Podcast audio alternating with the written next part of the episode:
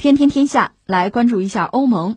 截至四月六日，德国的新冠肺炎累计确诊已经达到十万两千四百五十三例，法国累计确诊达到九万八千零一十例，而意大利和西班牙的确诊均已超过十三万。但在欧洲疫情愈演愈烈的几周内，欧盟并没有表现出团结一致的精神，这引起了意大利等国的强烈不满。据媒体四月六日报道，对于欧洲当前的情况，德国总理默克尔在新闻发布会上表示，欧盟正面临成立以来的最大考验。德国与欧洲在疫情中的表现是紧密关联的。默克尔强调，只有一条路可走，欧洲必须齐心协力。他还要求那些对隔离措施不满的民众正视此次危机。几天前，德国已经宣布出行限制措施将持续到四月十九日。默克尔表示，检疫限制将分阶段逐渐放宽，但现在还不是讨论这个的时候。默克尔指出，当前在医疗供应的问题上，德国和欧盟自身的生产能力是关键。他说：“我们应从此次危机中吸取教训，欧盟或我们的国家至少也要保证足够的生产能力。”尽管默克尔提出要让欧盟各国建立更紧密的关系，但是他仍然对意大利提出的新冠债券计划表示了强烈的反对。德国、荷兰、奥地利等国家对意大利的提案明确表示反对，而法国、西班牙等国则表示支持。疫情爆发以来，我们一直在聊，其实疫情对所有的国家、对所有的个人，其实都是一个挑战，也是一个考验吧。他把答卷啊，也许是不同的答卷吧、试卷吧，推到每个国家、每个人面前答吧。那这里边呢，欧盟确实是一个很特殊的角色，因为它不是一个国家，它是一堆国家的一个联盟，是大家合在一起的这么一个组织。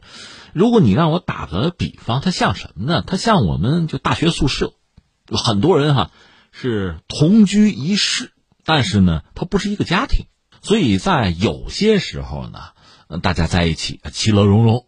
那关系很好，这个小群体运转的很正常。但是真到了关键的时候，你想疫情啊，涉及到生死啊，大问题啊。那你看，在人类历史上，因为这个疫情啊、疾病啊，最后导致一个帝国崩塌，这样的故事不是没有过啊。我们就说元朝吧，中国的这个元朝，它最终没挺过一百年。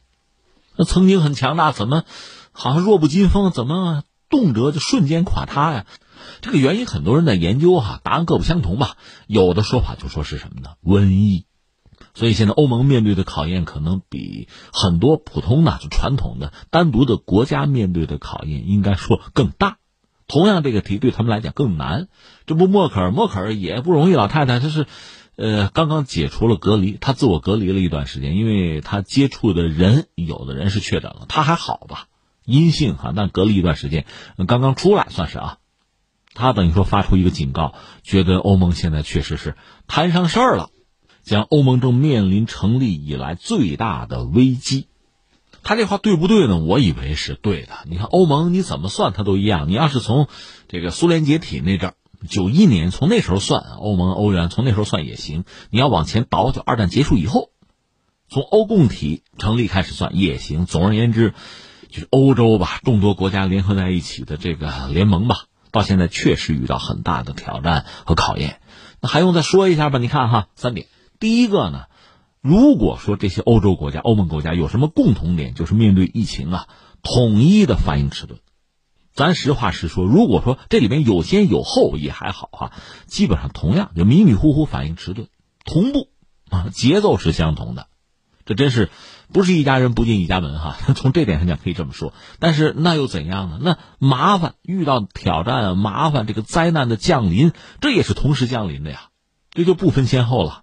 所以现在各国都遇到很大的麻烦。英国是已经脱欧了，约翰逊进了 ICU 了嘛？如果英国不脱欧的话，那等于欧盟又创造一个记录。但是不算英国，就其他的欧盟的这些成员国是，呃，没有一国的主要的领导人、首相进了 ICU，但那又怎样？那并不说明你这个国家遇到的问题就不严重啊。这我们就说第二点，呃，大概很早之前嘛，那个谭德赛就是世卫组织的总干事，他就指出说，这欧洲成了震中了，中国算熬过去了，欧洲欧洲成了震中了，但现在震中是不是美国？我们不说，就是欧洲确实遇到很大的挑战啊。而且呢，很多国家翻身落马。那第二，我们就要说，欧洲表现确实是差强人意了。你看最糟的现在这几个国家，意大利算一个吧，法国算一个，德国这也得算一个了。这都是欧洲很主要的国家，在欧盟里基本上是排前几位领衔的国家，都出了大问题。那在这个状况下，下面怎么样啊？就抢啊，截胡啊！我不打麻将，但跟他们学了个词儿，截胡嘛，就是医疗资源会产生争抢。这就是我们说的第三抢。从宏观的层面看，美国就在抢他们的。我看德国有媒体直接骂美国人，叫海盗嘛。现在海盗，特朗普当然否认了。但这个抢我们看得清清楚楚。柏林方面，他是柏林警察吧？警方订了二十万只口罩，在泰国让美国人给截了。所以现在柏林方面说，这个德国军队军队给我护航啊，要不然我口罩拿不回来了，就出现这么一个局面。当然，德国也不是没有抢过其他欧洲兄弟啊，抢过意大利也没有坐以待毙啊，也出手了，也抢过呀。所以到最后怎么办？现在是北约这个层面有一个办法，因为北约美国算龙头老大，剩下大量的北约国家就是欧洲国家。这么着吧，避免互相截留物资，咱们这么着啊，呃，启动了一个紧急空运协议，互相开放领空啊，通过这个方式减少被抢的可能性。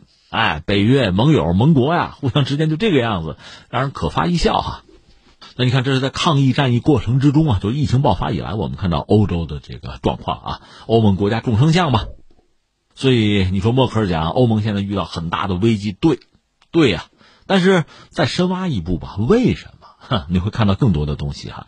我觉得你要说为什么呢？两个，一个呢，从历史上看。大家凑在一起吧，有点拉郎配的意思。现在我们看，再一个是什么呢？事到临头，大难临头各自飞吧，各有各的小九九。我们分头来解释一下。一个从历史上，咱往远里说，就是二战结束。二战结束，首先是德国、法国和解，因为欧洲国家打成一片白地啊，一战打的就很惨，按了个暂停键，二十年之后又开打，所以欧洲损失非常惨重啊。话说，这当年有梁启超。那中国算是当年先进的知识分子嘛？一战结束，他当时在欧洲，那巴黎和会什么的，他算个观察员吧，也看了。当时他在一个豪华的酒店住，就说我抽根烟，连个活我都找不着。欧洲怎么成了这个样子？一直是中国人艳羡的对象，就欧洲啊，欺负我们欺负的够够的哈。这回怎么成了这个样子？梁启超他都在反思，一战就打的那么惨，二战就不要说了。所以欧洲人自己也反思，说这这么干下去不对了。那就要走另一条路，就是和解呀、联合呀。法国和德国率先走到一起，就是那个煤钢，煤就是燃料啊，钢呢是钢铁的钢，煤钢共同体，就我们凑在一起哈，然后把其他国家拉进来，最后欧共体。这个欧共体首先是经济啊，甚至还包括原子能什么的，有这么一个共同体。另外在军事上，因为美国牵头搞了北约，大多数也是欧洲国家凑在一起。这里面尤其值得一说的是德国。德国二战结束呢，那你想，大量的国家跟他算账啊。一战就是这个样子呀，所以英法都想跟他算账，美国也想跟他算账。另外，苏联对德国那也是恨之入骨啊。所以当时盟国的战胜国对德国基本上有一个统一的态度，叫废掉德国的武功。最基本的两条，一个是纳粹啊，去纳粹化，这不用说啊。再一个是什么呢？去工业化。别让德国搞工业了。你看一战、二战，德国工业还发达，造出点枪炮武器就打仗，废掉你就种地就算了。但是形势发生很大的变化。你看，一个冷战，你要一算冷战就跟苏联对抗啊。这西方这边一算计，谁能跟苏联对抗？就是德国。德国跟苏联打过仗的，有经验，他有技术。从这个角度讲，你还得重新武装德国，还得让他加入北约。还得让它工业化，这是一个层面。再一个层面，整个欧洲要复兴啊。德国是传统的工业强国，很厉害的是化工啊。这个你不能完全废掉它武功，算了吧，还得武装它。这德国也被纳入到西方的传统阵营，在冷战里，它还算是急先锋。我说的是这个联邦德国，西德啊，就这么一点一点的搞。而且那时候主要的斗争就是法国和英国的斗争嘛。英国也想加入这个欧共体，戴高乐就不愿意。一直到戴高乐最后完了退出历史舞台了，英国才有机会 加入进去。但这个时候英国一看呢，呃，德国、法国是整个这个欧共体吧，但后来就是欧盟吧。德国、法国是里边的领袖，英国想获得一个领袖的地位不容易，就算你混到这个头牌，也会受到德国、法国联合的压制吧。这是算它核心圈层里边的问题和矛盾吧。另外呢，随着苏联的解体，欧盟本身还在扩张，北约也在东扩嘛。就很多国家被拉进来，这欧盟就越做越大，这就有意思了啊！其实你看，我们现在搞一个公司啊，什么相关单位也是这样子。如果人少，大家心齐，而且大家状况差不多，那还比较容易啊，步调一致，达成什么共识。那如果你这个团队大了之后，这就有意思了，各色人等，出身也不一样，家里边经济状况也不同。他现实诉求就不一样，这个时候你说要达成共识就不容易了。所以欧盟等于说在壮大之后面临新的考验。这个考验其实前段时间你看我们讲过嘛，英国为什么脱欧？最直接的导火索还是涉及到难民问题。就说欧盟国家对于难民态度就不一样，德国人家接了百万级的难民，其他国家你看法国什么的接个几万人就就叫苦了，还有些国家干脆我不接着，我不要。对吧？因为这些问题让我掏钱，我不，我进来是要挣钱的，你让我掏钱，我亏了。所以这样一些成员国凑到一起，自然会有不同的声音。说到这儿，我还要提两个国家，一个是土耳其。欧盟实际上到现在也没有让土耳其加入。其实现在双方关系就不好，之前的关系好过，也给了一些所谓的暗示哈，让土耳其觉得有希望。实际上根本就不肯接纳他。另外还有一个谁呀？塞尔维亚，塞尔维亚算欧洲国家吧？也提出来要加入欧盟，但实际上欧盟也没有接纳。但即使如此吧，他接纳进去的这二十多个国家依然都是各怀心腹事。而所有这些欧盟国家里面，你看意大利就是一个很典型的，算另类吧。一个，他确实是民粹上台，很典型啊，像五星运动什么的。另外呢，一带一路人家加入，人家和你们其他欧洲国家就不一样，人家有人家的想法嘛。现在看起来啊，这个难民问题。包括什么极右啊、民粹啊，这一波一波的浪潮，对欧盟其实就是警示了，就是提醒了。你要没有做一个相应的应对哈，做这方面的预案哈，遇到这个新冠疫情，这真的问题就来了。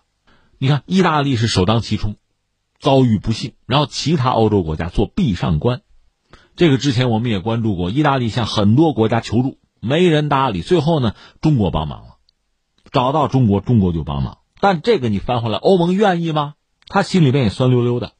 其实从欧盟来讲，他应该及时出手啊，他又不想出手，或者说没能力出手。别人帮了意大利，他又觉得自己老脸无光。所以接下来出现有趣的一幕吧，就是那个冯德莱恩，他本人呢做过德国的防长啊，小女子现在是欧盟委员会的主席，人家是在意大利的一个报纸上，叫《共和国报》，在上面发了篇文章。等于说是代表欧盟呢，安抚意大利，向意大利道歉。你看，我们欧盟一开始没有帮意大利，就是抗议吧，提供足够的支持，不好意思，道歉。然后就说这么着，欧盟啊，打算设立一个一千亿欧元，这得算人民币得算七千多亿吧，七千七百亿吧，人民币啊，这么一个基金，就是帮助意大利，帮助其他一些受疫情影响的国家吧。你们是欧盟成员国，我们拿出一千个亿来啊，咱们提供贷款。保障就业，这是欧盟的态度。这个态度总的来说是对的，但是实话实说，我就觉得哈，这是迟到啊。这次疫情给我个人一个提醒或者说教义是什么呢？如果有些事情非做不可啊，一定要做，索性早做，你别拖着。那我们看欧盟这个态度，那意大利，意大利接受吧，总比没有好吧？但是意大利他们有一个别的想法，就是什么呢？呃，新冠债券。这里面主要包括意大利，还包括法国，这两个国家都是疫情比较严重的。西班牙也是吧？就这一帮欧盟成员国说这么着，咱们能不能发行一个联合债券，叫新冠债券？但因为这是欧盟嘛，是一个大的共同体，所以你想发行，大家得商量。这里边呢，我们说了，意大利、法国、西班牙，他们愿意提出这个想法，可能凑了九国，但是呢，很多国家不愿意，德国呀、荷兰、奥地利坚决反对。那为什么呢？为什么你反对呢？这些反对的国家，他们政府担心啊，你们那些提议呀，搞这个借债的不是吗？你们啊，财政不稳定，你们没谱，你们经济靠不住，最后呢，发行债券我们给埋单，怕这个。你说这么想对不对呢？从国家这个层面，我要对我的国民、我的纳税人负责，也没什么不对。但是从这个角度考虑问题，那和从欧盟这个角度考虑问题，那完全就不一样了。还是从国家这个层面讲嘛，这次新冠疫情确实对整个世界啊国际秩序都是一个冲击啊。大家过于习惯全球化之后啊，传统国家这个概念可能你就生疏了，你就不以为意了。那这回它的重要性就凸显出来了。那么国家国界这个概念是前所未有的清晰起来啊。那我们现在最担心的不就是境外输入吗？从欧洲来讲也对呀，这些国家有这个考量没什么不对。但是你是欧盟啊，你是欧盟的成员国啊，你要这么考虑问题，那欧盟还有没有存在的必要啊？反正现在九国提出来搞这个新冠债券，有几个国家不同意，那么欧盟等于说通不过，你别想了。那对这些国家来讲，经济上遇到的困难真的就很大。说到底，在欧洲国家里面，德国经济还是比较强的。虽然他去年我们不是看他成绩单嘛，他增长率很低，很烂，那是因为特朗普的原因，他打贸易战嘛。但德国经济本身夯的是比较实的，可是不是哪一个国家都是德国这个状况啊。之前我们不是说了吗？最早欧共体的时候，比如德国、法国走的比较近，当时双方经济还行，差距也不是很大。但是国家多了凑在一起，这麻烦就来了。你好比咱俩人吧，收入水平差不多啊，那咱俩吃点什么呀，玩点什么呀，消费能力、消费水平它比较接近。比如说咱俩一块出去旅游去，住在什么地方啊，玩什么项目容易达成一致。但是现在又来了一位，这位比咱们挣得多。你说一块出去旅行去啊，旅游去，那咱们得五星级酒店吧？那来回咱得坐商务舱吧，飞机啊。对对，你行，你行啊，你厉害，你挣得多，你玩你的，我跟你不是一路啊，我还是坐普通舱去，我吃点小吃就行了，住个民宿就可以了，我不跟你玩五星级酒店了，拜拜你呢，就这样啊。现在欧盟不就这么一个状况吗？遇到新冠这个疫情，遇到新冠对各国经济产生很大的冲击，那大家承受能力是不一样，喊疼啊。同样喊疼，都喊疼，忍耐程度不同啊！现在是这个，所以默克尔讲，现在遇到就欧盟遇到很大的危机。这个危机不光是说新冠这个病毒对人对人民的这种生命啊形成巨大的威胁，那是有死亡率的。实际上，对欧盟本身的存在也形成很大的威胁。你搞不好会散帘子的，这是默克尔非常担心的一个事情。那说到这最后一个问题了，那欧盟。前途怎样啊？何去何从啊？我倒觉得还好，因为疫情本身啊，我们说最多十二到十八个月，疫苗出来差不多，总会有结束的那一天。即使它成为一个就惯常的每年来访，像流感那样的东西，有这第一次之后，大家逐渐的也会适应它。现在各国呢，因为疫情啊带来的压力太大，在这个时候，你的态度、你的动作都有可能变形，彼此之间的关系也不好协调。如果疫情得到一定的控制，这不在意大利，我们看到似乎在缓解吗？就是你这个至暗时刻到了之后，就该有拐点了。这两周美国也遇到这个问题啊，一旦到了拐点，状况有所缓解，压力不那么大了，甚至考虑复产复工了，那彼此之间的关系呢，也能够再融洽起来啊。都说两句好听的，该道歉道个歉，走动起来，那可能关系就有所恢复。所以我倒觉得欧盟不至于因此就发生特别大的变故，就分崩离析、彻底崩盘，应该还不至于。但是因为这个事情本身确实，不同的国家吧，心理感受是完全不一样的。那么欧盟接下来你说能不能维持？应该还能维持，但是离心离德恐怕在所难免。另外，欧盟本身吧，它确实有一套自己决策的机制，它有管理的架构哈，它又不同于一个国家。你像我们中国就是这样嘛？一方有难可以八方支援，我们可以啊一省帮一市，我们可以做这个决策，他做不到啊。但是遇到这种大事儿，家有千口，主事一人啊，他就得有人拍板干啊。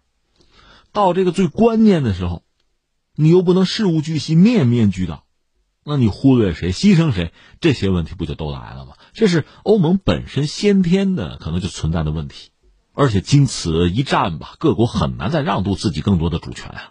所以，欧盟这种结构性的问题和矛盾啊，先天的问题和矛盾，恐怕在未来会带来更多的麻烦。